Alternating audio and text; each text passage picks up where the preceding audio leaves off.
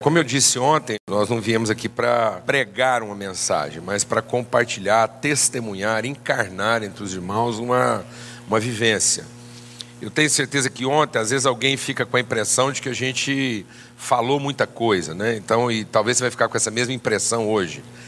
E, e na verdade, não é que a gente falou muita coisa, a gente falou muito sobre uma coisa só. É muito importante você entender isso, porque quando a gente está trabalhando os aspectos subjetivos, o fundamento, como é que você faz uma fundação? Você bate no mesmo lugar repetidamente até aquilo não ter mais recalque. Né? Então você vai batendo, batendo até aquilo não, não ter mais recalque. E às vezes é isso que está acontecendo com a nossa vida. A gente não aprofunda o conceito. A gente não pensa de várias formas e de várias maneiras a respeito da mesma coisa. Então hoje nós temos um pensamento difuso e a gente não se aprofunda em nenhum deles. Então a nossa plataforma é rasa, porque nós estamos com pressa de fazer. Então essa pressa de fazer faz com que muitas vezes a gente sucumba sobre a própria pressão do que deu certo. Então a pressão do que deu certo vai muitas vezes é, ser mais negativa na nossa vida do que aquilo que deu errado. Então, muitos relacionamentos, muitos casamentos acabam porque estava dando certo. E as pessoas acham que é porque deu errado.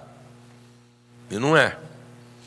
Então, é, é essa, esse conceito de certo e errado tem que, tem que sair da nossa cabeça. Deus não se ocupa na definição do que está certo e do que está errado. Deus se ocupa na definição do que é bom. A gente não vence o mal com o certo. A gente só vence o mal com a prática do bem. Porque às vezes o mal está ali por conta de um suposto certo, que tornou a gente vaidoso, cheio de direito, presunçoso, arrogante. Amém? Por achar que só porque eu fiz a coisa certa, agora eu tenho direito a ser tratado de uma determinada maneira. Então, o que faz a gente sucumbir, desanimar, não é o, o que propriamente está dando errado, é a frustração. Por isso a palavra de Deus diz: perplexos, mas não desanimados. Então, a gente tem a sensação de que Deus vai trabalhar a contemplação das nossas expectativas. E, na verdade, Deus trabalha para frustrar todas elas. Então, Deus quer garantir sobre uma plataforma segura que todas as suas expectativas sejam frustradas. Amém? Porque Deus quer substituir expectativa por conhecimento. Expectativa está baseada em presunção. Presunção traduz o meu orgulho. Então, expectativa é um suposto certo. Então, o diabo não propõe para você um errado. O diabo sempre propõe para você um suposto certo. De modo que o homem pecou, não porque pensou em fazer uma coisa errada, mas ele pecou porque ele pensou que do jeito dele daria certo. Amém, amados? Então Deus não quer na sua vida uma expectativa muito forte. Deus quer na sua vida uma convicção inabalável. Então o que magoa a gente não é o que o outro está fazendo de errado. Era a presunção de que nós merecíamos o certo dele. Então você não está magoado com o outro, você está magoado pela frustração da sua expectativa. Então nós tínhamos que agradecer todo mundo que nos frustra. Glória a Deus, né, mano? Posso ouvir um amém? amém. Tá vendo? Nós estamos cheios de sofismas, né? Então, quando você vai fazer um fundamento, você vai bater no mesmo lugar até aquilo não ter mais recalque. Quando a gente colocava uma estaca lá na obra, a gente batia na cabeça da estaca, depois que ela não tinha mais recalque, a gente ainda batia umas quatro ou cinco vezes. Tanto é que depois a gente podia arrancar o tampo da estaca, que aquilo não prestava para mais nada. Então, a gente vai estar compartilhando, vamos continuar falando sobre isso. Eu peço em nome de Jesus, se você tem alguma pergunta, algum comentário, interrompa. Levanta a mão, fala, não está claro, volte aí um pouquinho, tá bom? Amém? Então, é, é, as, as nossas armas são poderosas em Deus, por quê? Porque elas desfazem essas, essas construções no nosso entendimento que têm aparência de verdade têm forma, estão corretas, mas não são boas.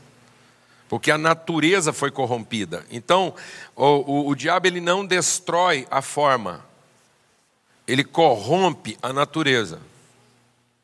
Como é que ele corrompe a natureza? Invertendo o sentido, mexendo na motivação. Então, Deus não está patrulhando nossas ações, Deus está olhando para os nossos motivos. Então, o que define o que é bom e o que é mal não é a plástica, não é a estética do que eu estou fazendo mas o motivo pelo qual eu faço. Por isso que a palavra de Deus diz que tudo que não vem de fé é pecado, tudo que não vem de uma convicção é pecado. Por quê? Porque traduz uma expectativa.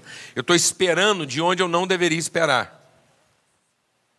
Então isso tem que ser frustrado, isso tem que ser desfeito. Glória a Deus, amados. Amém? Então eu queria ler com vocês um texto aqui, a gente vai trabalhar vários outros textos à luz do que nós estamos compartilhando, porque tudo isso envolve uma questão de quê? De fé. Nós estamos compartilhando desde ontem sobre fé, porque essa é a vitória que vence o mundo, a nossa fé. Então, esse servir a Deus servindo o mundo é, é, não é uma prática, não é, não é um código comportamental, não é uma lei de comportamento. Nós temos a tendência de toda vez que a gente ouve alguma coisa de Deus, a gente achar que isso é um código comportamental, que é uma lei de comportamento. Então, que Deus está regulando é, o nosso padrão de comportamento, e não é nada disso. Então, isso não é uma lei de comportamento, isso é um código de natureza. Amar não é o que eu devo fazer, amar é a substância da qual eu sou feito. Então eu não consigo não amar. Então isso não é uma lei. Eu não estou eu não estou obrigado por uma lei comportamental ao amor. Eu não consigo resistir ao impulso da natureza amorosa da qual sou feito. Isso quer dizer o seguinte: por mais que você tenta me irritar e eu queira ficar irritado com você, eu não consigo. Porque o problema que eu tenho com a minha natureza é maior do que o problema que você está tentando me causar. Eu já tenho uma crise maior de, de me sentir induzido a amar você. Então, qualquer problema que você vier me trazer é menor do que o problema que eu já tenho. Glória a Deus, amado. Amém? Porque eu vou para casa, faço força para ficar irritado com você e não dou conta, porque é contrário à minha natureza. Bem que eu tento. Amém? Então, quando a palavra de Deus diz que nós estamos fundados em amor, nós não estamos apoiados em amor. É de amor que nós somos feitos. É uma fundamentação orgânica e não estática. É de natureza e não de ordem. Então eu vou conseguir estabelecer uma ordem porque é da minha natureza. Mas não vai ser através da ordem que eu vou me tornar isso. Mas é porque eu sou assim que essa vai ser a ordem. Então é um código genético. Não é uma lei de comportamento. Glória a Deus, amados. Posso ouvir um amém? amém. Então eu, eu tenho que meditar no ser que eu sou e não gerar expectativas a respeito do ser que eu gostaria de ser. Quem ensinou a gente a pensar em amanhã como expectativa futura foi o diabo. Deus nos ensinou a pensar a respeito de uma perspectiva eterna. O que eu sou desde a eternidade. Amém, amado? De que substância eu fui gerado nos tempos eternos? Então, essa revelação gera em mim uma convicção, que vai fazer com que eu enfrente as minhas dúvidas. Então, na vida do cristão, eu posso ter todo tipo de dúvida, por que, que eu posso ter todo tipo de dúvida? Porque elas não me afetam, porque eu não duvido. Então, só um ser que não duvida pode enfrentar o quê? Dúvidas. O que, que faz com que eu enfrente todas as dúvidas que eu tenho em relação aos meus filhos, por exemplo? É que eu nunca duvidei de que eles são meus filhos, independente da forma como eles se comportam. Duvidar é incredulidade. Ter dúvida é ignorância. Deus não leva em conta o tempo da nossa ignorância. Então eu vou ser curado da minha ignorância na medida em que eu resolvo a minha incredulidade. Então o que, que vence o mundo? No mundo nós temos muitas dúvidas. Mas nós só enfrentamos o mundo e vencemos se a gente não duvidar. Então é questão de natureza, de identidade. Amém? Você pode ter muitas dúvidas no seu casamento, desde que você não duvide da natureza da relação. Você levanta de manhã, olha para aquele estrupiço que está do seu lado e você fala: não pode, isso não é de Deus, foi Satanás que pôs esse cara do meu lado. Não, já já você vai tirar essa dúvida, mas não duvide. Amém? Glória a Deus. Posso ouvir um amém, amados? Então eu estou enfrentando isso com a convicção, porque é de natureza, não é de ordem. E aí eu vou conseguir trazer uma ordem correspondente a essa natureza. Por isso que quando Deus criou, nós temos que entender o princípio criativo de Deus. O princípio criativo de Deus é estabelecer um visível que seja a materialidade de um invisível. Então o, absoluto de Deus não está no visível. O absoluto de Deus está onde? No invisível.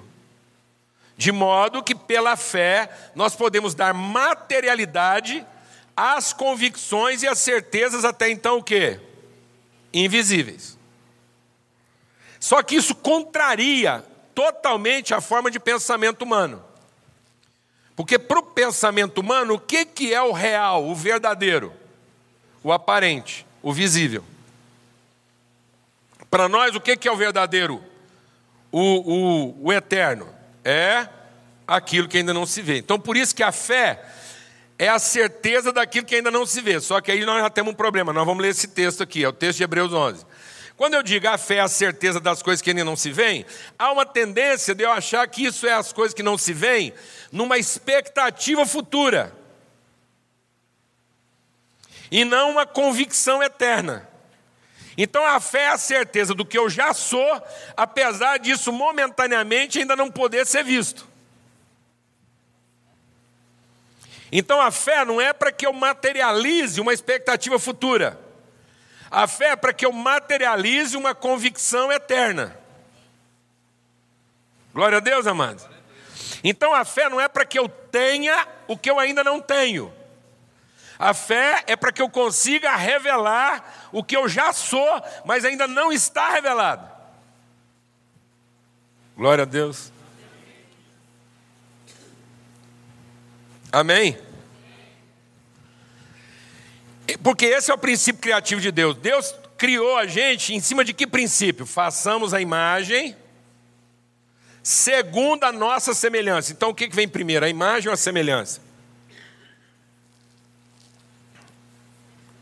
Façamos a imagem segundo a nossa semelhança. O que, que vem primeiro? A imagem ou a semelhança? A semelhança, não pode ser a imagem, porque se a imagem é segundo, o que é segundo não pode ser primeiro. Amém? Glória a Deus, amados. Então a semelhança vem primeiro. Então isso é um princípio básico de fé reformada.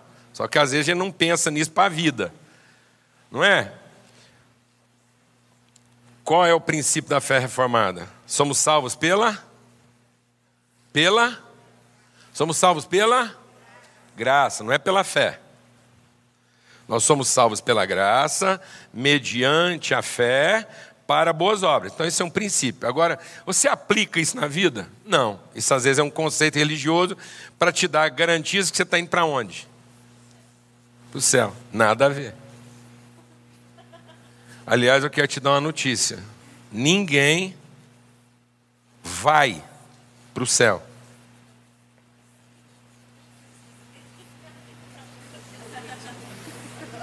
Porque também ninguém vai para o inferno. Não está na Bíblia. Ninguém vai para o inferno. E ninguém vai para o céu. Amém, irmãos?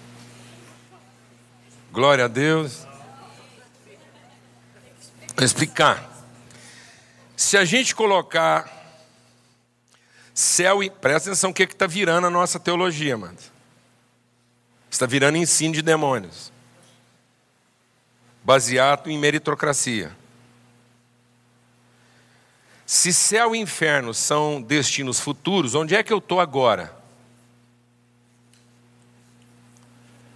Nós criamos uma terceira via, tá vendo? Então você vai falar para o cara: se você não receber Jesus, você vai para o inferno, mas se você receber, você vai para o céu. E aí o cara fala assim para você: se Jesus não se incomodar, eu preferia continuar onde é que eu estou agora.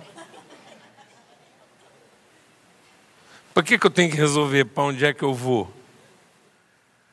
A Bíblia diz que o céu, o céu, são os céus de Deus e foi de lá que nós viemos. Por isso que a nossa oração é: faça-se na terra, segundo a tua vontade estabelecida nos céus. E que o entendimento da transformação, do Evangelho, do testemunho de Cristo em nós, é que nós somos nascidos de uma vontade eterna de Deus. Então o céu não é para onde eu vou, é de onde eu vim. Tá vendo? O diabo tirou nossa noção de origem e colocou a vida com Deus numa noção de expectativa futura. Então eu estou trabalhando para ir para um lugar de onde eu não sou, mas que eu tenho que fazer tudo para merecer. E a Bíblia diz que nos últimos dias, lá no juízo final, o inferno será lançado no lago de fogo. Por isso que as portas do inferno não prevalecerão contra a igreja. Porque o homem que não conhece a Deus está no inferno. Ele não vai.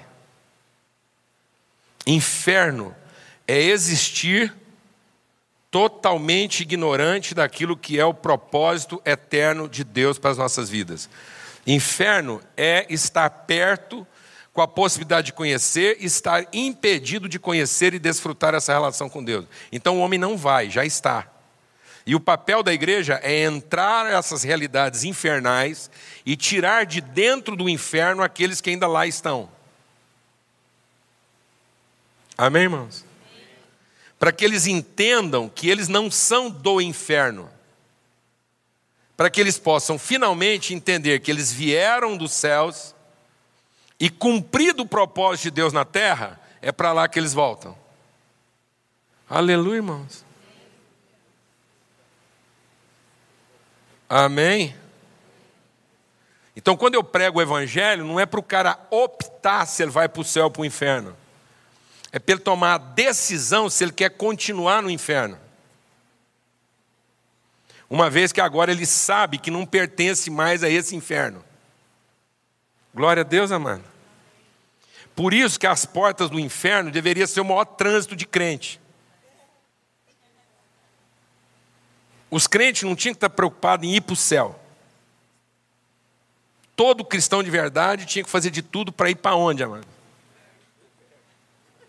Glória a Deus. Então nós não temos que ensinar a crente a ir para o céu. Nós temos que ensinar a crente a ir para onde, irmão? Para o inferno.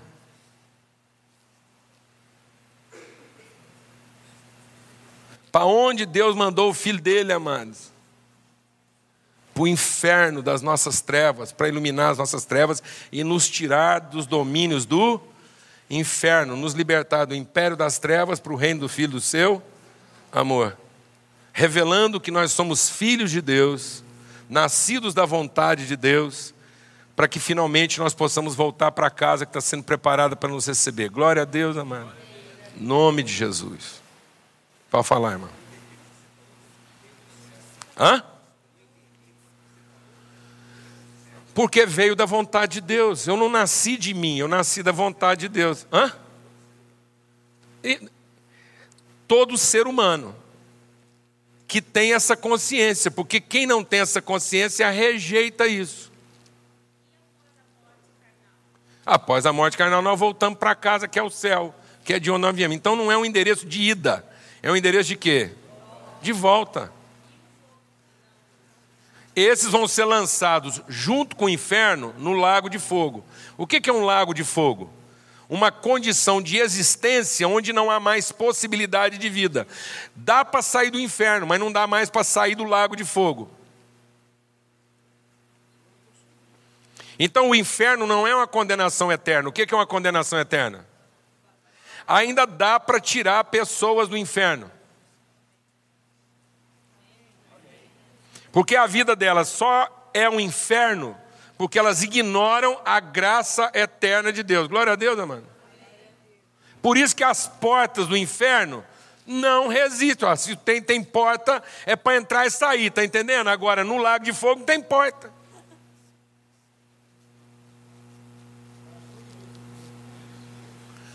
Fala mais alto que eu não ouvi. Tá bom.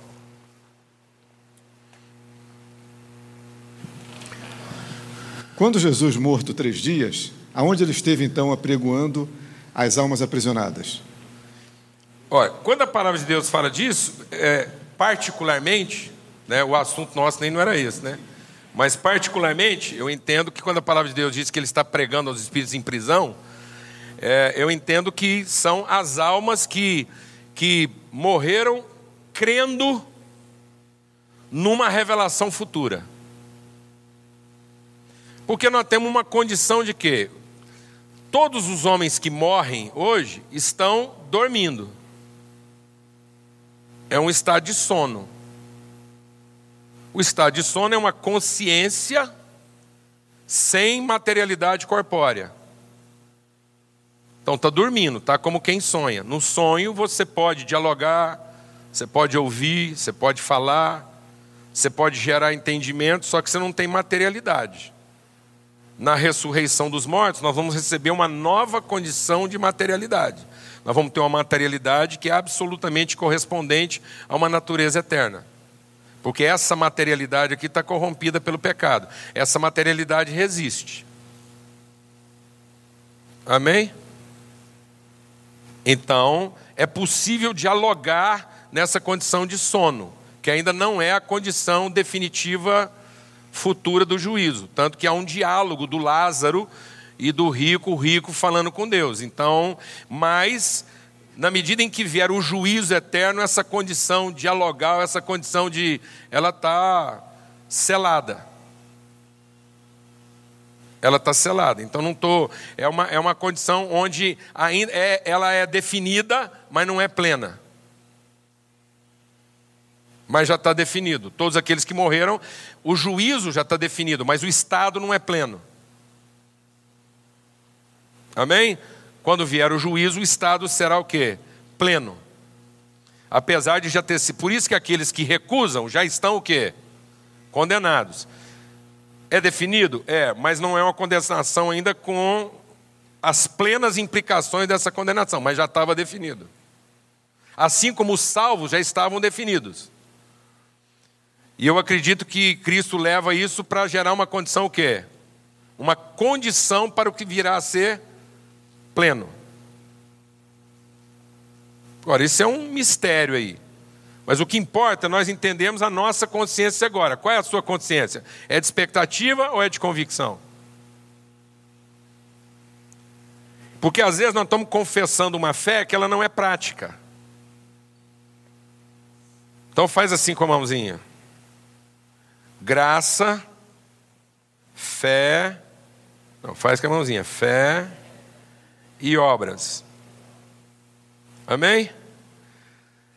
Lá em Gênesis 1 está tá dito isso de maneira prática. Deus os abençoou, então faz assim, abençoado para frutificar. Graça, fé e obras. De modo que o fruto é a materialidade de uma consciência que tem convicção de uma graça recebida. Então, Deus nos abençoou para frutificar, de modo que todo fruto que eu produzisse, todo fruto que eu entregasse, ele materializava a convicção de uma graça já recebida, que é o princípio criativo de Deus. Nós fazemos conforme nós já somos. Amém? Tanto que Deus diz: sede fecundos, multiplicar. Então, eu vou frutificar Eu vou frutificar porque ele já me abençoou com a condição de ser fecundo. É o que eu sou. Amém, amado? Então, toda vez que eu não estou frutificando, eu estou sendo rebelde a uma natureza. Então, eu não estou confessando. Deixa Deus ministrar o seu coração. Toda vez que eu não frutifico, eu não estou confessando uma incapacidade. Eu estou confessando uma rebeldia de natureza. Não frutificar quer dizer que Deus mentiu, por isso que eu sou cortado e lançado fora. Porque contraria uma natureza. Então, frutificar ou não não é uma opção, é uma desobediência. Não frutificar não é uma opção, é uma insubmissão a uma natureza. Está dizendo que eu não faço parte daquilo, que eu não sou aquilo. É sério. Porque Deus não estava gerando uma imagem, Deus está gerando uma relação de semelhança. Deus não está gerando uma imagem, Ele está gerando um semelhante, que na sua imagem vai revelar essa semelhança. Então, se não há semelhança, a imagem é um engodo ela corrompe em vez de revelar.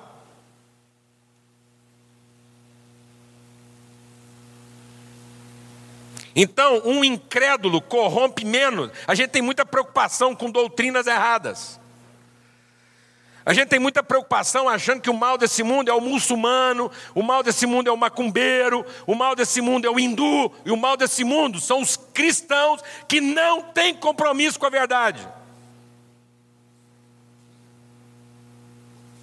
O mundo não está essa bagunça por causa das doutrinas ruins.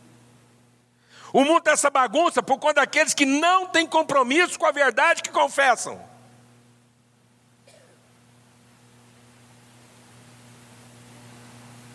Amém, irmãos? Porque Deus não entregou o mundo para eles. Deus entregou o mundo para quem? Para os seus filhos. De modo que tudo é nosso. Nós não estamos aqui numa disputa religiosa. Nós estamos aqui num enfrentamento espiritual e não numa disputa religiosa. Nós não temos que discutir doutrinas. Nós temos que materializar a verdade da nossa doutrina.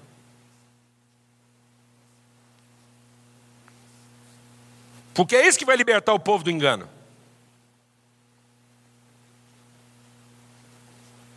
Amém, irmãos? Paulo diz que tudo é nosso. Ele diz: ninguém engane você. Onde é que está o engano? Paulo diz lá: ninguém engane você, fazendo você pensar que você é merecedor de alguma coisa. Ninguém engane você pensando que as coisas acontecem porque o seu braço é forte e conquistou isso para você. Isso é mentira. Entenda que Deus deu isso a vocês. E aí Paulo diz: Eu sou de vocês, Pedro é de vocês, tudo é de vocês, e vocês de Cristo e Cristo de Deus, para cumprir a sua vontade. E o que, que se requer dessas pessoas que têm essa, esse ministério? É que eles sejam responsáveis. Então, qual é a característica mais fundamental da nossa consciência de vontade de Deus na nossa vida? É que nós assumimos a responsabilidade do outro. Então, o outro não é responsável por mim. O outro não é responsável pela minha felicidade. Eu não sou vítima do erro do outro. Eu sou responsável em que ele não continue errando. Então, se ele tiver que errar, é melhor que ele erre com quem? Se o cara tiver que cometer um erro muito grave, é melhor que ele cometa esse erro contra um amigo ou contra um inimigo?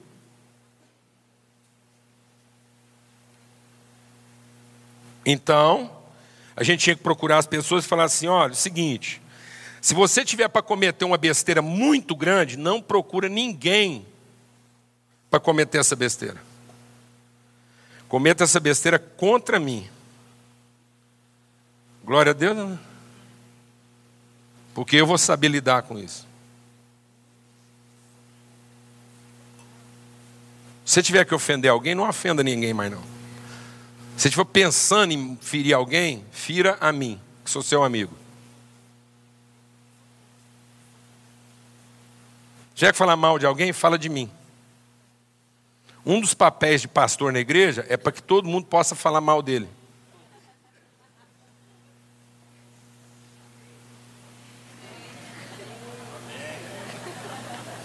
Glória a Deus. Irmão.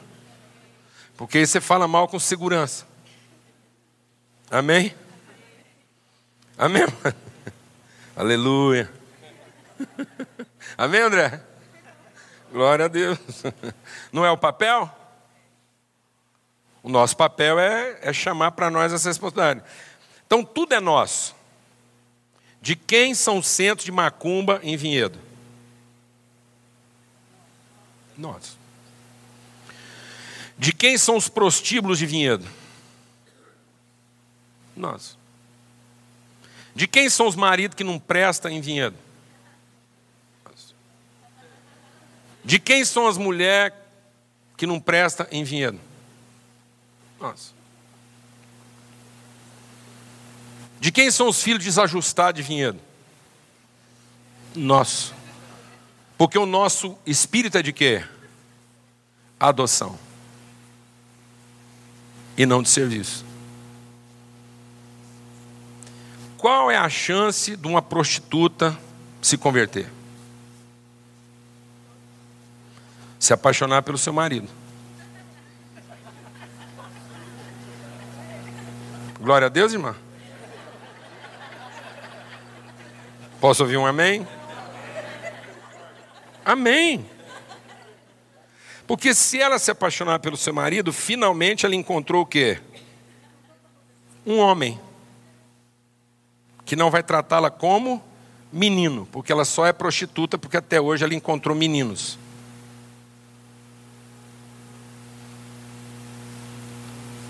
Por que que Maria Madalena se converteu?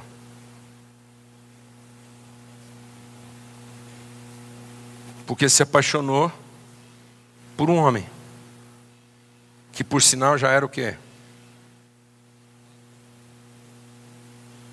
Casado. Glória a Deus.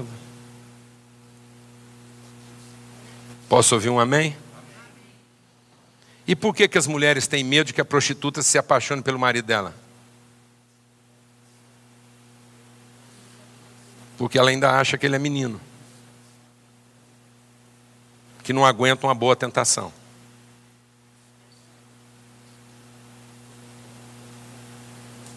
Ela tem mais incredulidade a respeito dele do que fé. Então ela não está duvidando da prostituta, ela está duvidando de quem?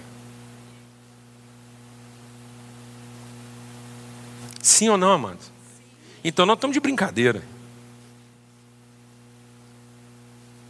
Porque o tempo todo nós estamos pensando em salvar quem?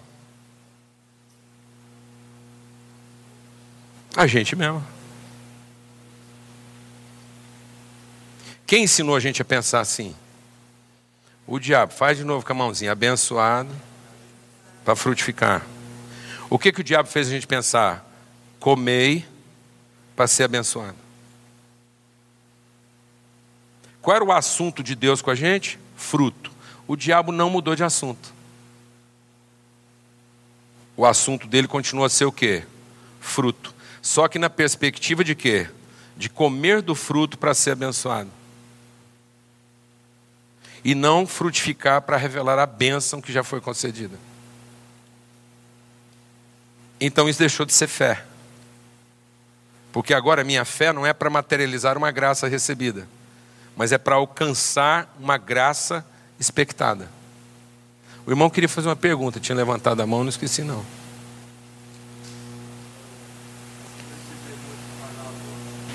Oi? Como uma coisa efetiva. E a parábola é uma história que Jesus contava, ela não foi realizada. Algumas coisas que Jesus disse eram parábolas, quando ele faz uma comparação. Mas existe na minha perspectiva de algumas coisas, quando Jesus disse havia um, aí eu não posso ter tanta certeza de que ele está se tratando de uma parábola, porque não está dizendo que é como. Amém? Então há a possibilidade que ele está falando de uma coisa real, que ilustra. Na verdade, tem um sentido parabólico, porque ela quer ilustrar e apontar para um outro entendimento.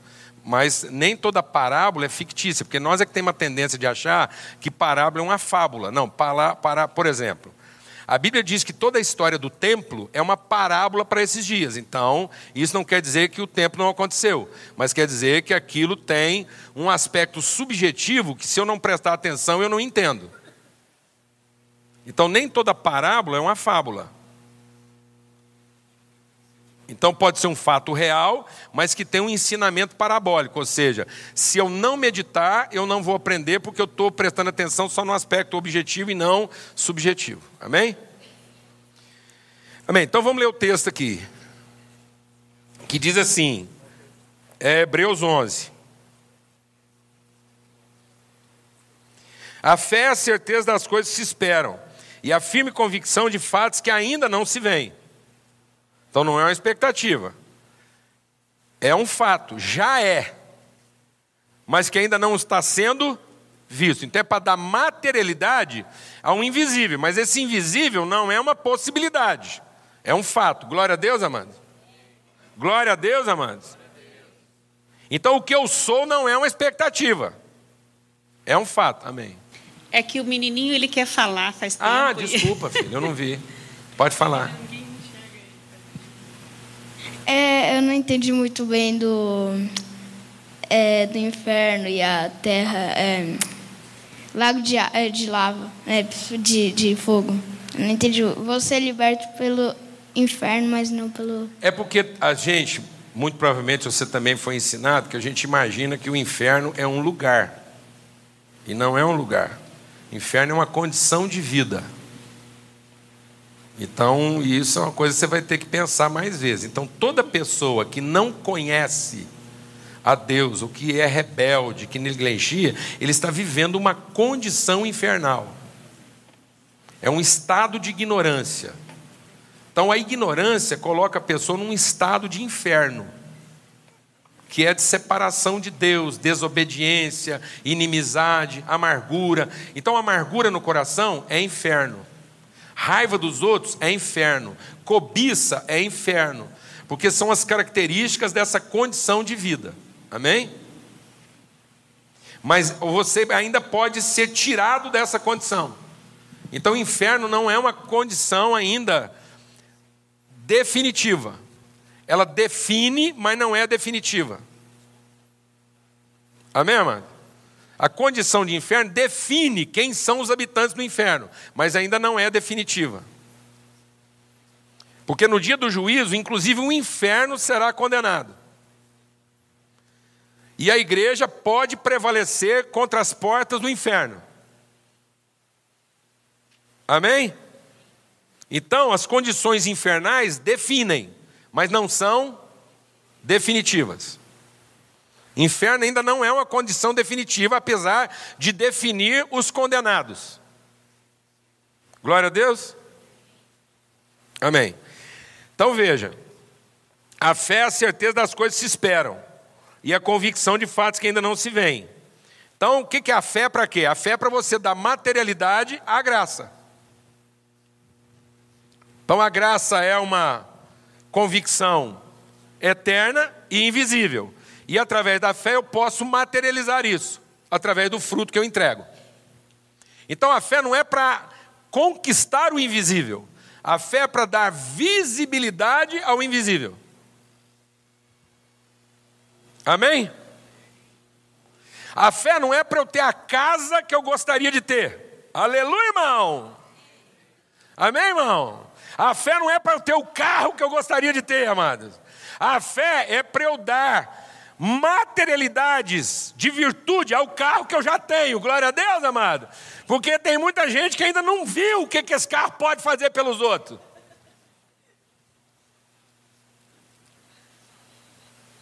Aleluia, irmão. Pode falar, irmão. Uh, eu sempre uh, achei que a família é um dom de Deus. E essa família. Agora, eu não entendo como é que Deus precisa é, levar o meu marido a uma prostituta para mim salvar ela. Não, ele não vai levar só seu marido na prostituta, mas pode trazer ela até ele.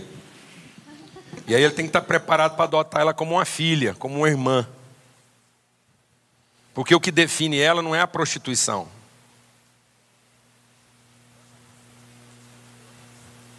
Ela tem que ser acolhida como irmã. Alguém tem que recebê-la como filha. Eu, a gente em casa adotou uma menina de rua com 11 anos de idade.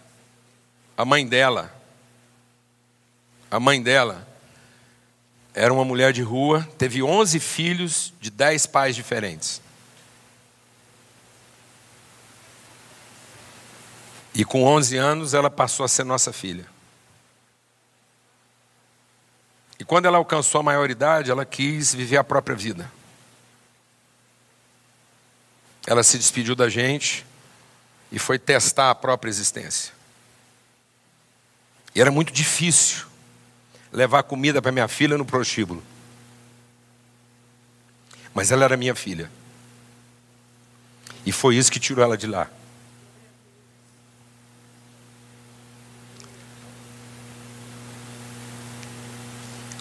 Então eu nunca duvidei. Apesar de todo dia ir para a cama com muitas dúvidas. Eu tinha dúvida se eu ia dar conta. Eu tinha dúvida se isso ia funcionar. Mas eu nunca duvidei de que ela era minha filha. Não é o serviço, é a adoção. Porque enquanto houver medo no nosso coração, a gente não ama perfeitamente. Se eu tiver medo do que alguém pode fazer por mim, contra mim, eu nunca vou amar essa pessoa perfeitamente. Porque toda vez que eu tenho medo de alguém, eu vou pensar primeiro em quem? E eu nunca vou ser salvador dele. Por isso nós não recebemos espírito de quê? De servidão. Porque o serviço que confia no desempenho gera o quê? Medo. Então, que, como é que eu tinha que enfrentar meus medos? Com a minha fé. Que fé? Que ela ia parar com aquilo? Que no dia seguinte ela não ia querer aquilo mais? Não a fé de que nós tínhamos uma relação. E que enquanto as portas do inferno não estivessem fechadas, elas não iam prevalecer contra a minha fé. Eu podia entrar e sair quantas vezes eu precisasse.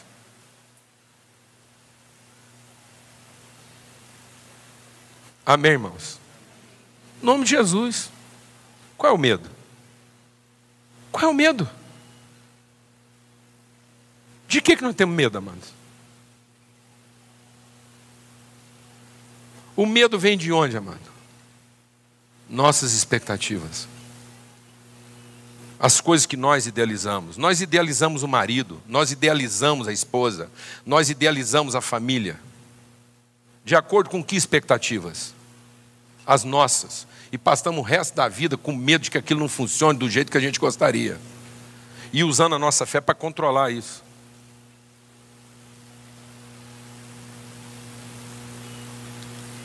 Amém.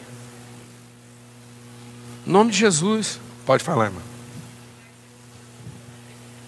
A pergunta da, da irmã ali é, no caso, se a pessoa não está preparada para isso. Por exemplo, eu sou uma cristã, mas meu marido não está preparado para isso e ele pode ser levado por causa disso. Você está? Então, não sei. Tá vendo? Então vamos preparar. Então, eu estou falando, Então, eu tenho que me preparar. preparar então para perder meu marido, se Vai, o caso. lógico, então nós estamos atrasados. Entendi. Nós estamos atrasados. O que é um centro de macumba, amados? Define para mim um centro de macumba. Eu vou definir para você mais rápido. Centro de macumba é uma igreja boa com a doutrina ruim, só isso. Então nós não tínhamos que ir lá e cooptar o macumbeiro. Nós tínhamos que ajudar ele melhorando a doutrina, porque a igreja já está montada. Glória a Deus, amado. Aleluia. Nós não tínhamos que deixar o centro de macumba órfão e vir pôr ele aqui para representar ele como troféu. Nós tínhamos que trabalhar para ele, ajudar ele, ele corrige a doutrina, a igreja está organizada. Glória a Deus, irmão. Aleluia. Aqui lá só está funcionando como centro de macumba porque os verdadeiros responsáveis não estão assumindo a responsabilidade. Sim ou não? Sim. Ué. Vou te dar um testemunho prático. A gente foi fazer um trabalho evangelístico num bairro e a gente nem sonhava que aquilo era assim o cross da cidade. Que era um dos principais centros de droga e prostituição. Não sonhava. Fomos lá, pegamos um terreno vazio, montamos uma tenda de circo, fizemos uma programação infantil. Estava lindo o dia. E tinha convertido a nossa igreja lá um motorista de táxi. Que a especialidade dele era transportar as prostitutas. E ele converteu.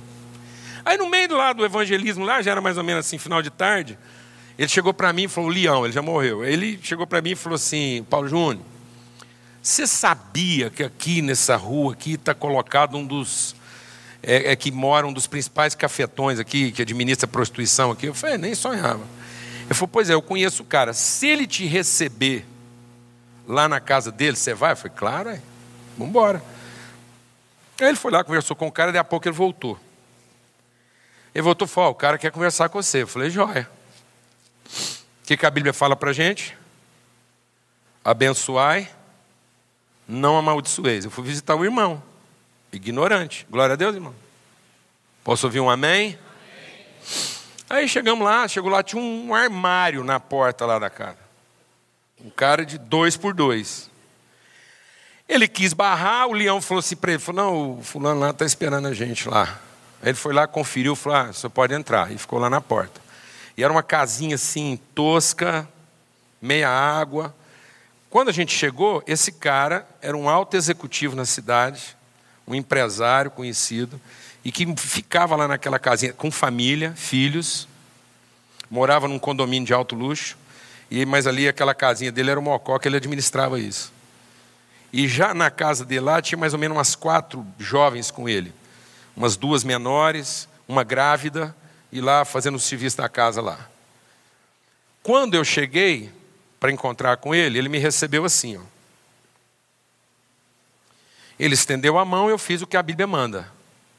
Eu segurei na mão dele e falei assim: a paz de Cristo seja sobre essa casa e sobre todos os filhos da paz que aqui vivem. Porque isso, amados, não é uma expectativa. Isso é uma convicção. Amém? Aí ele me cumprimentou, recebeu, falou assim: é, fiquei sabendo que o senhor quer falar comigo. Eu falei, pois é. Ele falou, o que, que é? Eu falei, não, eu vim aqui para te abençoar. Nós estamos aqui visitando as casas, eu vim aqui para te abençoar, abençoar a sua vida, abençoar seus negócios.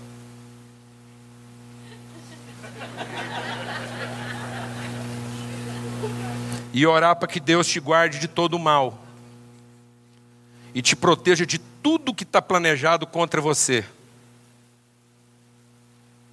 Você quer isso? Você falou, claro. Falei, então é isso que nós viemos fazer.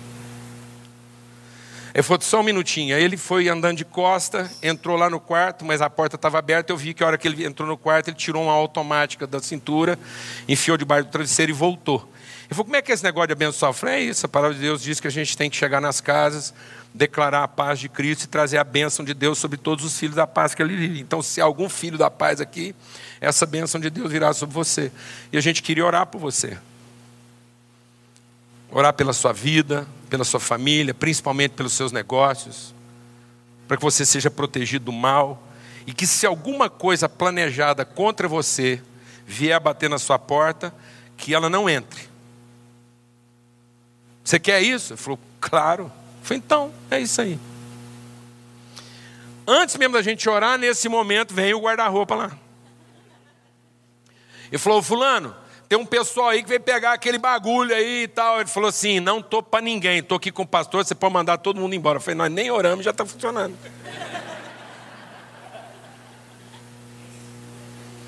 Aí agarramos as mãos, fomos orar abençoamos a vida dele, falamos da promessa de Cristo, da graça de Cristo, o sangue derramado, da promessa da libertação em Cristo, da paz de Cristo, da bênção de Deus sobre a vida dele.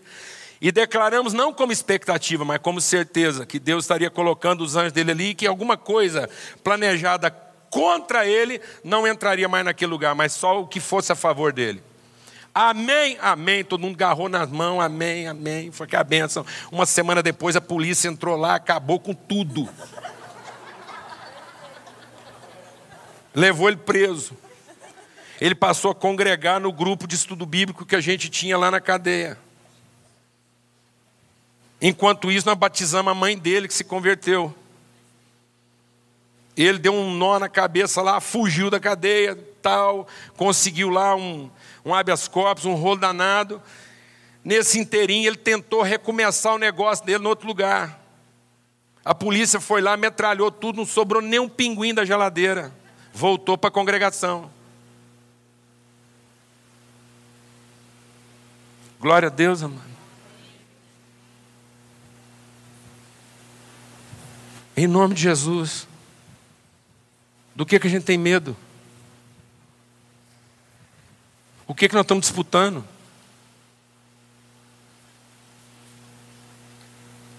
Amém. Nós temos uma responsabilidade com a cidade. Aqui não está o grupo das ovelhas. Quando Jesus olha para a cidade, ele não vê as ovelhas aqui, ele vê as ovelhas lá. Ele olha para a cidade e diz: Minhas ovelhas não têm pastor. Onde é que estão os pastores da cidade? Se reunindo aqui como ovelha.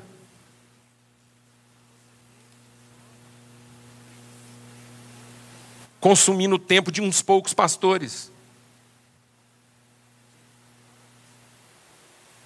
Colocando gente para trabalhar para si. em vez de assumir a responsabilidade de trabalhar para a cidade. A cidade é o nosso rebanho. E a gente vem aqui para aprender a ser pastor da cidade. Qual o tamanho dessa congregação? Quantos membros tem essa congregação? Com o que, que se trabalha? É. É, com quantas pessoas você trabalha diariamente, semanalmente? Com quem, quantas pessoas você tem contato direto durante a semana? Dez pessoas. Cinco dias por semana. Pelo menos umas seis horas por dia. Dez vezes cinco vezes seis. Você tem uma congregação de três mil horas. Não, trezentas horas. Vamos fazer a conta aqui, mano? Vamos descobrir de que tamanho é essa congregação aqui?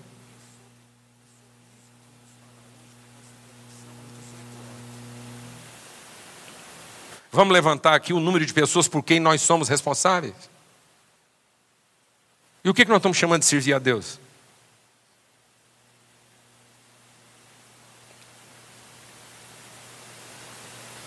Amém. Então alguém afetou o nosso pensamento, fazendo a gente pensar que a fé é para quê? Para receber. A fé não é para receber. A fé é a convicção que se forma a partir do que você já recebeu. Então a consciência do recebido gera fé. E essa fé fundamenta a entrega. É para que a entrega não seja um ato de comércio, mas um ato de fé. Glória a Deus, amado. Em nome de Jesus. Em nome de Jesus. Nós estamos ficando com a teologia infantilizada. Tão infantilizada que até hoje a gente fala com crente maduro sobre dízimo e oferta. Nós não tínhamos que estar falando de dízimo e oferta aqui, não, amado. Nós tínhamos que estar conversando sobre o tamanho da conta e quanto é que toca para cada um.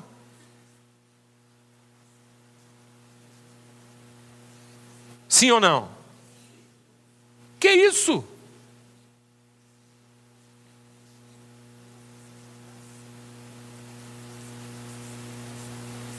Você quer saber como é que isso funciona? vou te dar outro exemplo prático. Tem três tipos de crente: o arrebatado, o dizimista e o irmão. Você quer conhecer esses crentes? Vai numa pizzaria. Junta todo mundo, come a pizza, que é a beleza. Quem é o crente arrebatado? Hum. É o cara que vê as coisas antes delas acontecer. Ele transita no mundo espiritual assim. Entendeu? Dez minutos antes da conta vir, ele já teve a revelação. E ele vai para uma atividade mais espiritual do que pagar a conta. Você já viu que esses caras têm a capacidade de fazer você se sentir a pior pessoa do mundo, arrebatado? Porque ele está sempre num lugar onde você não está, se ocupando de coisas mais espirituais do que você. Você fica se sentindo o pior dos crentes. Porque na hora que chega a conta, você fala: cadê o arrebatado? Ah, ele falou aqui que ele tinha um outro negócio a fazer, mais importante, precisava ir embora. Aí tem o dizimista. O dizimista nunca sai de casa sem uma calculadora e umas moedas. Vem a conta, ele calcula, e se deu 25 e 30 centavos, ele tem os 30 centavos. E eu já descobri que esse dizimista ele não é dizimista, ele é legalista. Porque geralmente ele nunca inclui o dízimo do garçom na conta que ele faz. Você nem conhece gente assim. Aí tem o crente irmão, que é aquele que depois que o arrebatado foi embora para o monte, o dizimista cumpriu as obrigações dele, ele chega para você e fala assim: e aí? Quanto sobrou aí para nós liquidar?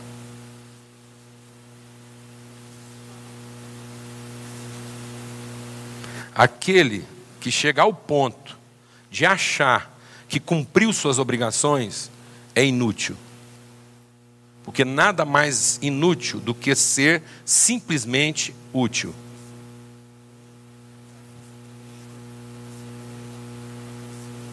Amém, amado?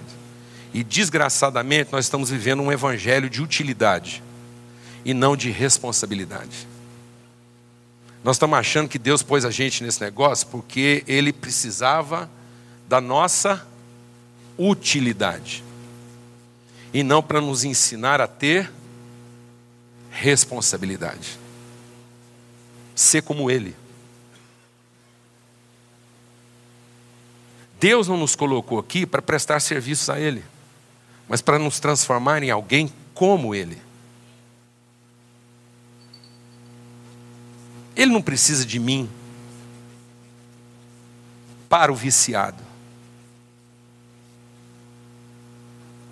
Mas nós precisamos dessa relação para que a gente se torne como ele, amando o irmão. Amém, amados? Amém, irmãos? Nós já vamos concluindo. Vamos ler aqui o texto, que aí diz assim: De fato, sem fé é impossível agradar a Deus, porque por quanto é necessário que aquele que se aproxima de Deus creia que ele existe, ou creia quem ele é, e que se torna galardoador daqueles que o buscam. Vem cá, Renan, fazendo favor. Presta atenção nessa figura aqui, porque hoje a gente vai celebrar algo aqui. Um, um dos problemas nossos é porque, como eu estava falando aqui, a gente perde o aspecto subjetivo.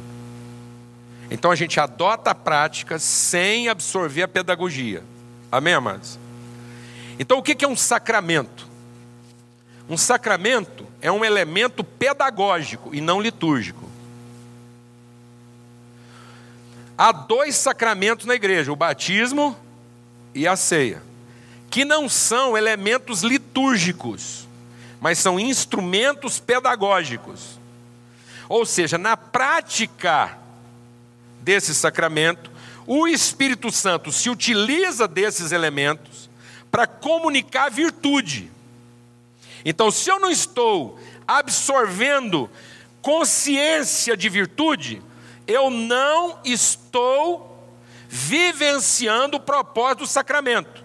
Eu estou refém da liturgia. Amém, amado? Porque Cristo instituiu isso para produzir em nós, para que cada vez que essa prática fosse sendo vivenciada, eu fosse evoluindo na minha maturidade, na minha consciência. Amém? Então, os, presta atenção, o, o ato litúrgico, ele não, ele não traduz uma ética de inclusão. O ato litúrgico, o ato, o sacramento, ele não é para garantir o direito de pertencer, mas é para trazer a consciência de pertencimento. Então, o sacramento não é um ato de juízo. O sacramento não é para fazer juízo de mérito. O sacramento é para gerar consciência de justiça. Fé não é para que eu me torne merecedor.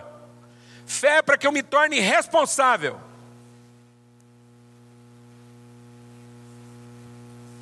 Amém, irmãos? Glória a Deus. Então, fé não define mérito como quem faz juízo. Fé define responsabilidade como quem quer fazer justiça. Então fica lá assim. É, olha para cá. Olha como é que a gente lê esse texto. Segundo uma teologia demoníaca. Certo, amado? Anticristo. Quando o texto diz assim: sem fé é impossível agradar a Deus, porque aquele que se aproxima de Deus é necessário que creia quem Deus é e que Ele é abençoador dos que o buscam. Como é que a gente lê esse texto? A gente lê esse texto no seu aspecto objetivo. Então eu penso que aproximar é uma questão de tempo e espaço. Então eu penso que Deus está longe, tempo e espaço. E o que, que eu tenho que fazer para conquistar essa proximidade de modo que eu esteja a uma distância suficiente para Deus abençoar quem? Eu. Seja honesto. Não é? Então, sem fé, Deus não vai deixar eu chegar perto. Só que põe uma coisa na sua cabeça: proximidade de Deus, tempo, distância, é uma falácia. Porque Deus é o quê? Pronto. Então ninguém precisa de fé para ficar perto. Aliás, a desgraça de Satanás é que Deus está sempre perto dele. Porque o bom para ele mesmo é se ele conseguisse fazer escondido, mas ele não consegue. Amém, irmão? Pronto. E o diabo chega tão perto de Deus a ponto de dialogar com ele. E quando ele não vai atrás de Deus, Deus vem atrás dele para conversar. Glória a Deus, irmão. Posso ouvir um amém?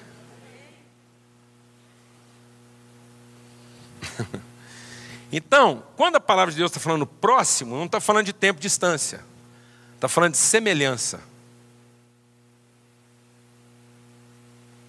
Então a fé é para me dar uma condição semelhante, para que eu me torne alguém próximo de quem Deus é. Porque é isso que agrada a Deus, um filho que se parece com Ele de modo que quem vê o filho, vê o pai que o enviou, porque esse era o propósito de Deus. Através do seu filho revelar a semelhança. Então o propósito eterno de Deus não é produzir proximidade, tempo e espaço, mas é produzir proximidade o quê? De semelhança. Então, a fé é o que me faz tornar alguém tão próximo de Deus, porque pela fé eu entendo que Deus é abençoador dos que o buscam. Então, o que, que me torna mais parecido com Deus? É porque eu também sou abençoador de todos aqueles que me buscam. Glória a Deus, amados. Então a fé não é para que eu seja abençoado. Fé é a convicção de que Deus me abençoou para que eu seja um abençoador. Ou não foi isso que Deus falou para Abraão? Seja uma bênção. Então a palavra de fé para Abraão não era para que ele buscasse com a sua fé o ser abençoado, A palavra de fé, o que gerou fé na cabeça de Abraão, é que Deus disse que agora ele era o quê? O abençoador de todas as todas as famílias. Então, de quem são todas as famílias de vinhedo? Responsabilidade de quem, amado? Nossas.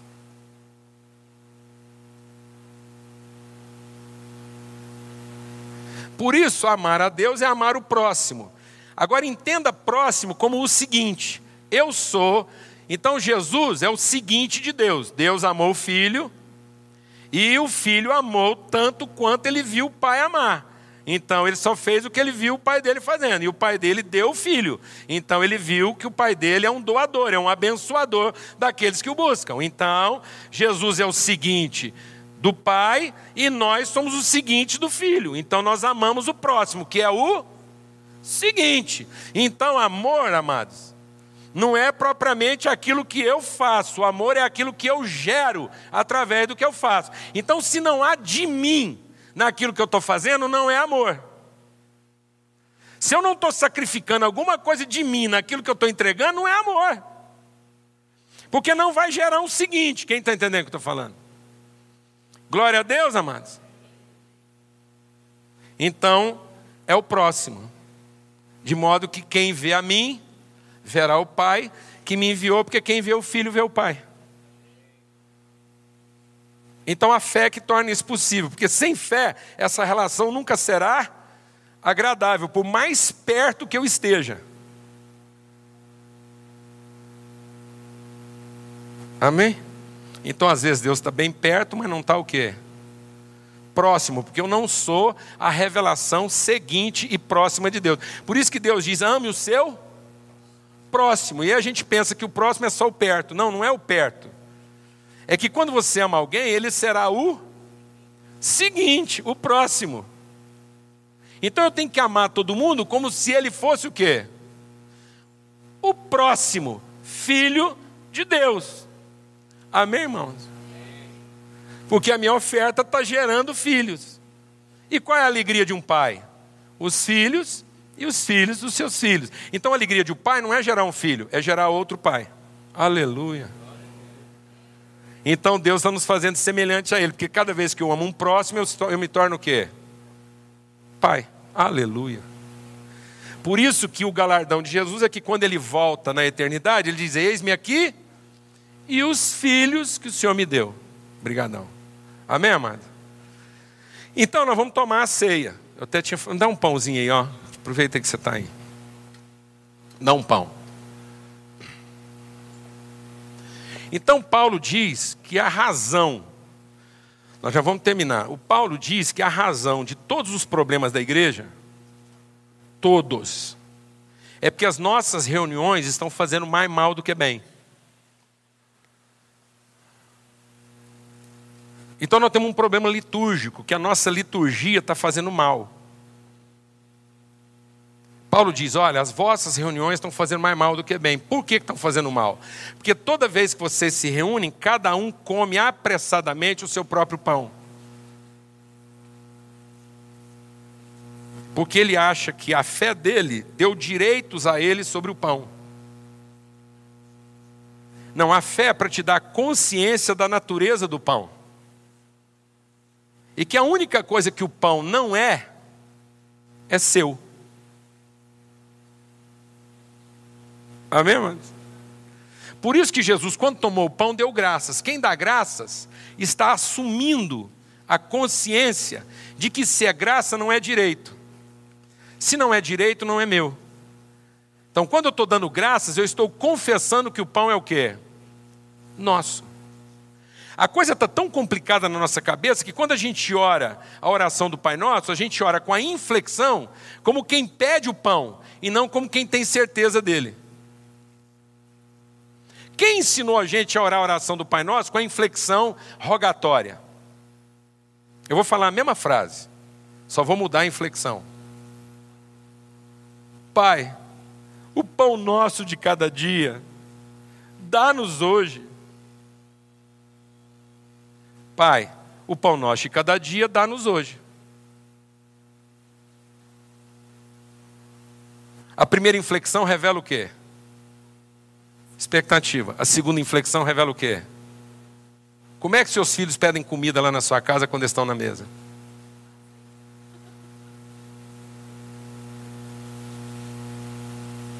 Eles têm que rogar, porque senão o, o bife não chega neles? Por que, que você ensina seus filhos a pedir e por favor? Porque vocês não pedir, não come. Come. Mas vocês ensinam eles a pedir por favor, porque isso é educado.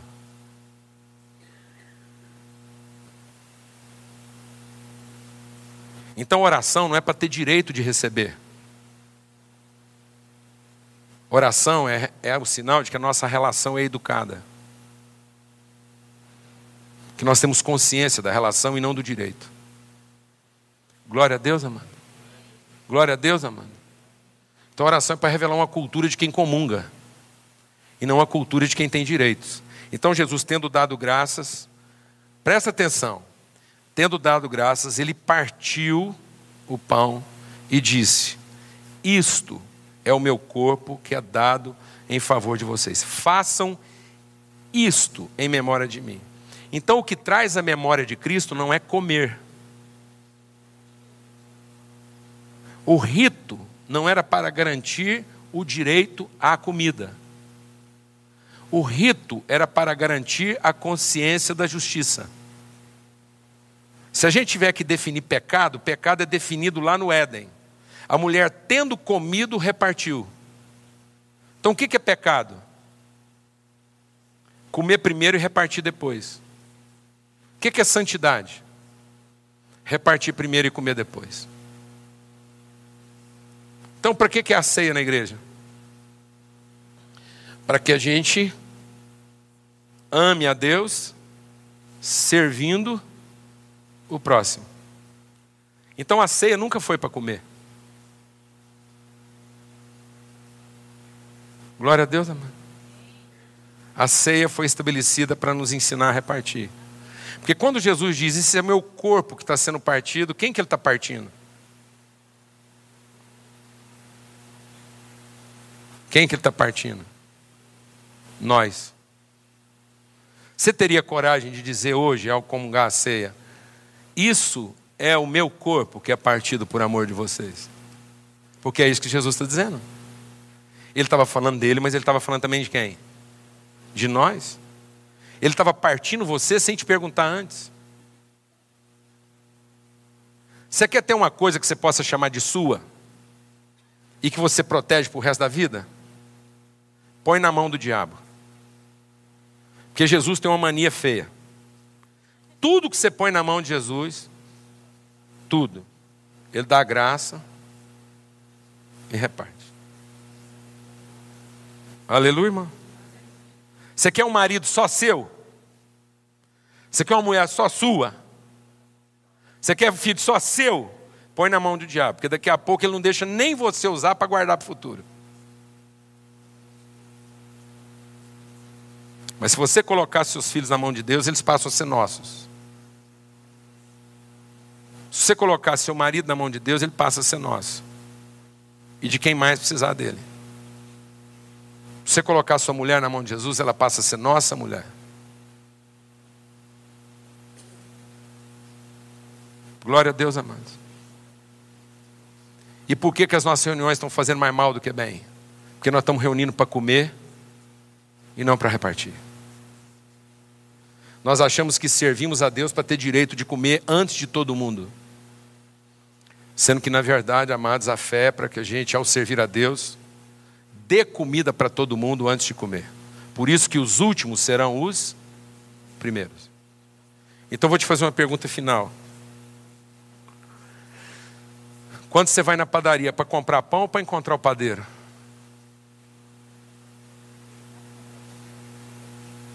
Se você continua indo na padaria para comprar pão, você é menino. Só meninos fazem isso. Mas se você é um filho adulto de Deus, daqui para frente você vai na padaria para quê? Para encontrar o padeiro. E se você for num restaurante e o garçom te tratar mal, o que, que você faz?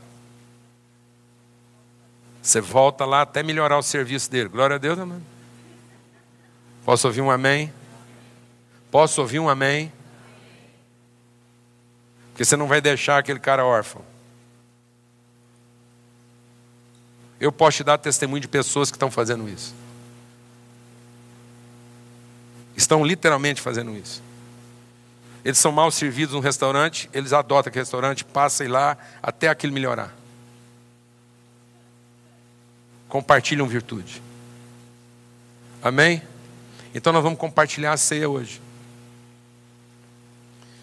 Mas de modo que isso traduza para nós uma pedagogia. Entendendo que nós não estamos aqui para mal, mas para bem. Nós não estamos aqui para cada um ter o direito. Porque eu me lembro quando eu era menino. Eu ia na igreja e o pastor falava assim: agora, pois, examine cada um a si mesmo. E eu.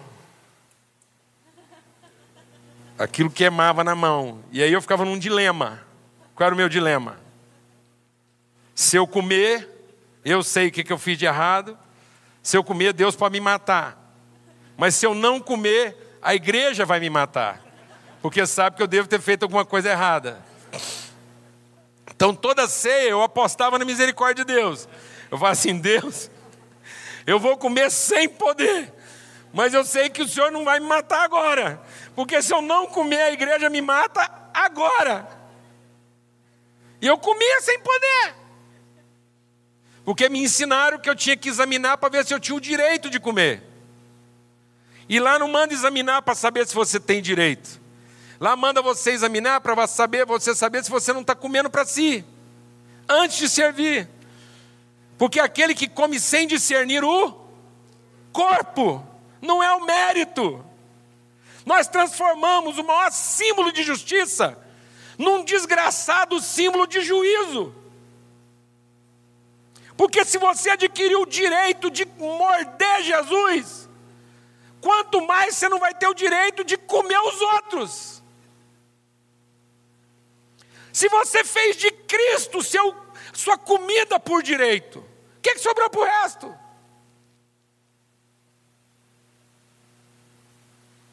Amém, irmãos? Então nós vamos encerrar esse tempo nosso de uma forma, não tem nada mais prático, não tem nada mais poderoso na vida da igreja do que esse momento. Porque quando você recebe o pão, você dá graças pelo quê? Você dá graças porque você foi liberto da vergonha. Qual seria a maior vergonha na vida de um filho de Deus? Qual seria a maior vergonha na vida de um filho de Deus? Não ter o que comer? Não, alguém precisar dele e ele não ter o que oferecer.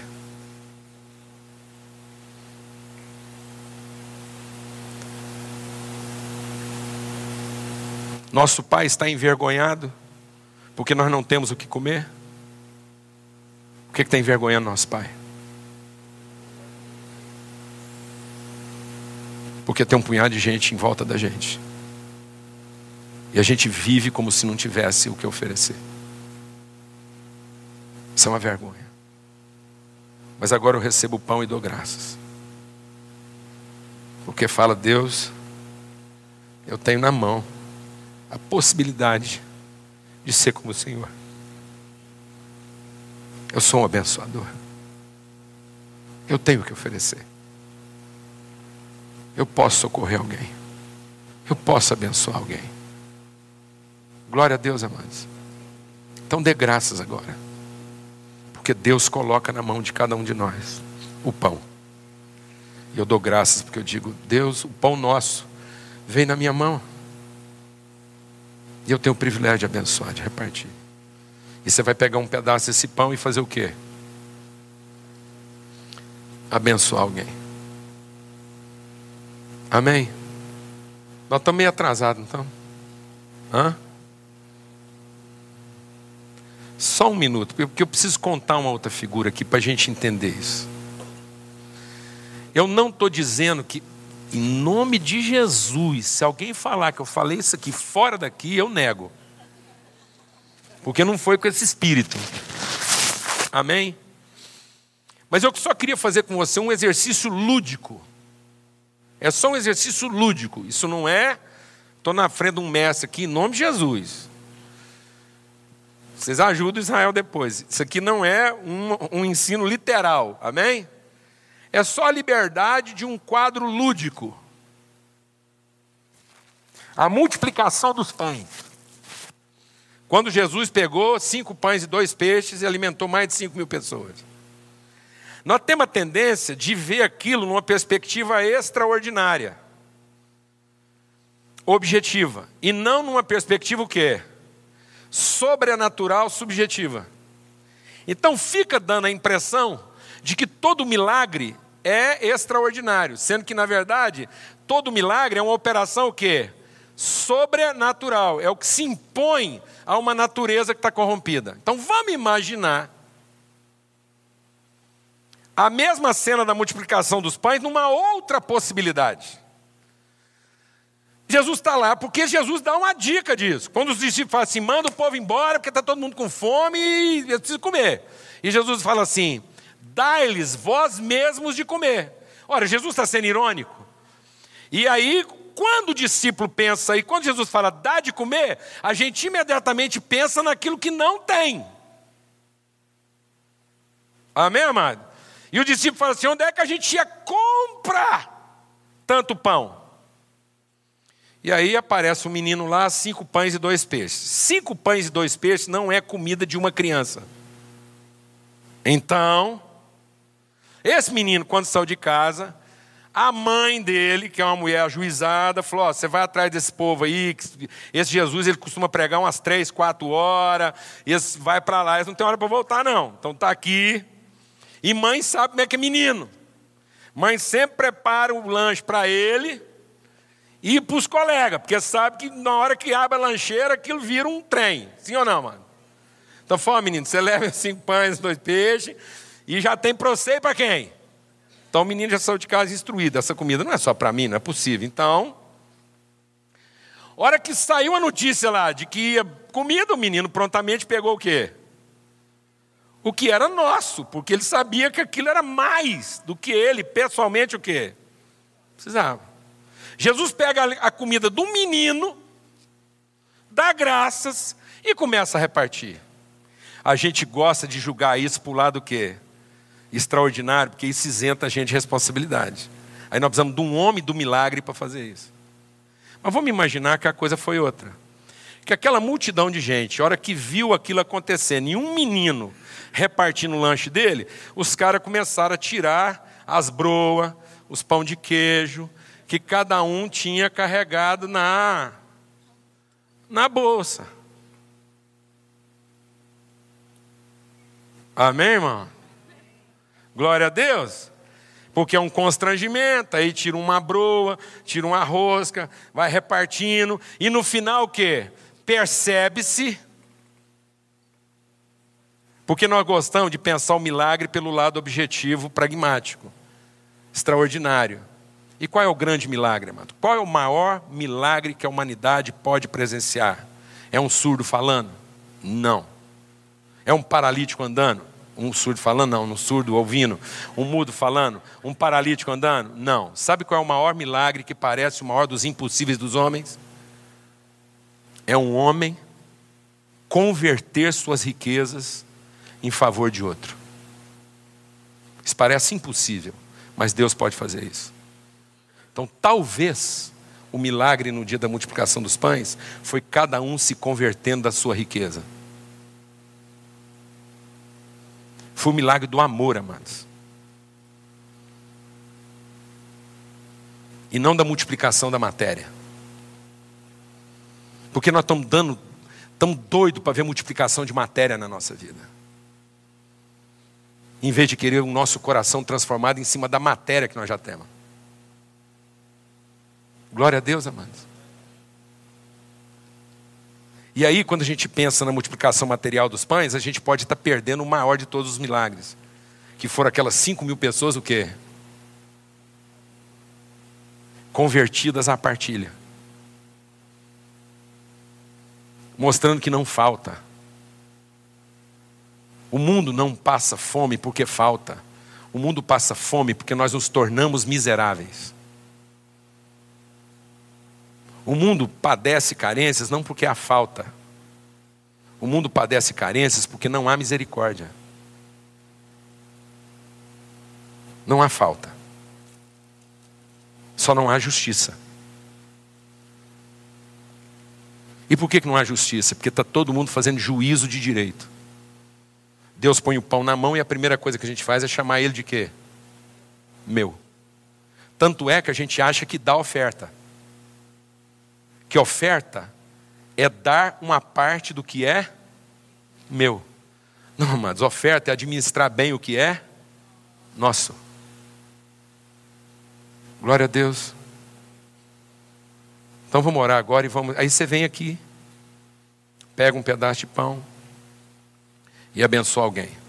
Tem lá no fundo também duas mesas lá, duas aqui na frente. E depois, depois que todo mundo tiver repartido o pão, comido, compartilhado, não só reparta o pão, compartilha uma palavra, abençoa. Enfim, o que vier no seu coração, você manda em cima do seu irmão. Amém? Glória a Deus. Reparte uma palavra de fé, e às vezes é aquilo que ele está precisando para hoje. Então nós vamos fazer isso. Depois de feito isso, nós vamos voltar aqui e beber o cálice. Amém? Em nome de Jesus. Então, Pai, nós te agradecemos por esse tempo aqui. Muito obrigado pelo coração dos irmãos, por esse ambiente de fé, de vontade de aprender, de compartilhar e que o seu Espírito mesmo, ó Deus, assim infunda em nós essa convicção de que nós somos bênção para todas as famílias da terra, que em nós, a tua família, em nós, o teu povo, todas as famílias da terra serão benditas. Nós somos os abençoadores da cidade. O Senhor colocou a cidade para que a gente abençoe. Então nós não estamos aqui para procurar a bênção da igreja, mas nós estamos aqui para buscar a consciência de que a igreja é a abençoadora da cidade. Nós não estamos aqui para pedir uma cidade que a gente mereça, mas nós estamos aqui para pedir, ó Deus, uma igreja que a cidade precisa. Em nome de Cristo Jesus. Em nome de Cristo Jesus. Pelo sangue do Cordeiro, ó Pai. Amém. Amém? Então você vem aqui, pega um pedaço de pão e vamos compartilhar uns com os outros. Em nome de Jesus. Aquele que comer da minha comida, aquele que beber da minha bebida, nunca mais voltará a ter fome ou sede, porque eu farei nele uma fonte de águas que salta para a vida eterna. Amém, amados? Em nome de Jesus. É, nós vamos fazer o seguinte, para facilitar, pode voltar, ir, voltando todo mundo para o lugar. Nome de Jesus. Se você já repartiu, compartilhou com alguém, abençoou alguém, pode voltar para o seu lugar aí. Graças a Deus. Então, o que, que a consciência desse pão, dessa palavra, desse cálice traz na gente? Que agora eu não sou mais fome, agora eu sou pão. Agora eu não sou mais sede, agora eu sou fonte, porque rios de água viva fluirão do nosso interior. Amém? Em nome de Jesus. Nós não somos a carência, nós somos a provisão. Nós não somos quem busca a bênção, nós somos a bênção enviada. Glória a Deus, amado. Nós não temos que usar o nosso poder para converter Deus, nós temos que usar a nossa autoridade para revelar. Aleluia? Então nós vamos abençoar. E agora nós vamos receber o cálice. Eu vou pedir que é, são dois, quatro, oito, né? Oito irmãos aí, pega, cada um pega uma bandeja. Eu vou quebrar um protocolo aqui, não precisa ser presbítero, oficial, não. Um irmão aí que, que crê que é irmão, Pode pegar aí. É, o cálice aí, vai repartindo. Você vai receber no seu lugar aí. E quando você receber, não beba. Espere até todo mundo ser servido. Tá bom? Maravilha. Então vamos repartir aí até que todos tenham sido servidos. Esse cálice é o cálice da nova aliança, no sangue o sangue derramado, o sangue do Cordeiro, o sangue que perdoa todos os pecados. Amém, amados? Por isso que a palavra de Deus diz que o cálice dessa aliança é o cálice da alegria. A alegria do Senhor é a nossa força. Deus é que dá vinho, que alegra o nosso coração. Por que, que esse cálice é da alegria? Porque nós não temos que servir com amargura, com tristeza. E por que, que a gente não serve com amargura ou tristeza?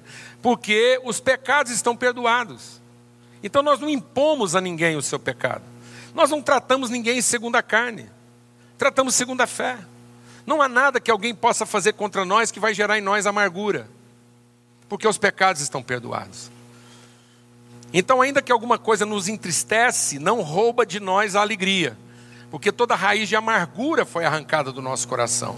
E quando a gente fica triste, a gente não fica triste por nós, a gente fica triste pela pessoa, pela relação. Então, isso não rouba o ânimo. Glória a Deus, amado. Porque a raiz de amargura foi arrancada e é a raiz de amargura que contamina. Então, esse é o cálice da nova aliança, o cálice da alegria. É o cálice da oferta. Amém? Esse pastor que nos traz do pasto para a mesa. O Senhor é meu pastor, nada me faltará. A gente pensa que nada vai faltar do que eu posso receber. Não, nada me faltará no sentido que eu vou ser uma pessoa completa. Então, já que o Senhor é meu pastor, não vai faltar nada na minha vida. Não vai faltar quem ajuda e não vai faltar quem atrapalha. Não vai faltar saúde nem doença. Não vai faltar riqueza nem pobreza. Glória a Deus, amado. Porque em todas as coisas e todas as circunstâncias eu vou aprender a ser completo. Porque aprendi a ser contente, completo em toda e qualquer situação. Então o seu pastor não deixará faltar nada, porque ele vai te levar por uma vereda que vai tornar você uma pessoa justa, compromissado com a justiça. E essa vereda vai fazer com que você enfrente os seus temores, o seu frigorífico. Então você não vai ter medo da morte. Quando eu era criança, eu achava que o Salmo 23 é assim: Deus vai colocar uma mesa na presença dos meus adversários. Eu pensava assim: Ele vai me pôr uma mesa, vai colocar todos os meus inimigos em volta e vai me servir. E eu vou olhar para os meus inimigos e fazer assim: É. É isso também. Mas aí eu fui amadurecendo um pouco e percebi que ia além um pouco disso que era uma mesa onde tinha aqueles inimigos que é os encapetados mesmo e que não, mas tinha aqueles inimigos que eu achava que eram inimigos, mas que não eram inimigos e que eu podia servir. Então era também uma mesa de reconciliação, em que antigos inimigos podiam servir uns aos outros, porque Jesus na noite em que foi traído serviu os seus irmãos. E aí eu vi que também era isso. Até que na medida que eu estou ficando mais velho, eu estou percebendo que vai além disso? É que, na verdade, ele prepara uma mesa e nós somos o jantar. Porque é assim que uma ovelha chega na mesa. É assim que uma ovelha agrada o coração do seu Senhor. Quando ela não resiste, será a oferta dele em favor de seus filhos.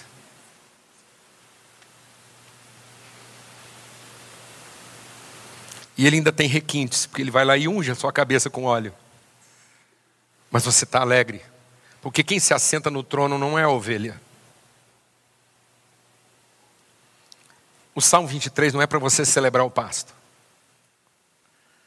é para você celebrar o privilégio de ser o jantar.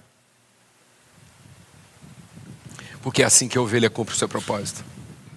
Essa é a vontade de Deus alimentar as pessoas através de nós. Amém? Por isso nesse cálice não há amargura, só alegria. Glória a Deus, amados. O nosso sacrifício não é amargo, porque é um sacrifício para alegria. Vamos ficar de pé. A alegria do Senhor é a nossa força. Bebei dele todos. Amém? Todos os pecados foram perdoados. E nós somos ministros da paz. Amém. Graças a Deus. Faz o seguinte, vai passando o cálice aí para as pontas aí, um enfiando o outro até chegar lá no fim e está tudo recolhido. Amém? Graças a Deus. E a palavra de Deus diz que eles encerraram esse momento cantando um hino. Então nós vamos cantar um hino para encerrar esse momento de celebração. Amém? Irmãos, privilégio com vocês. Desculpa ter forçado a barra aí é, no tempo. Mas eu estava com tanta vontade de vir aqui, queria tanto assim repartir o nosso coração com vocês que eu não tive receio de exceder. Amém? Em nome de Jesus, um privilégio estar com vocês aqui. Amém.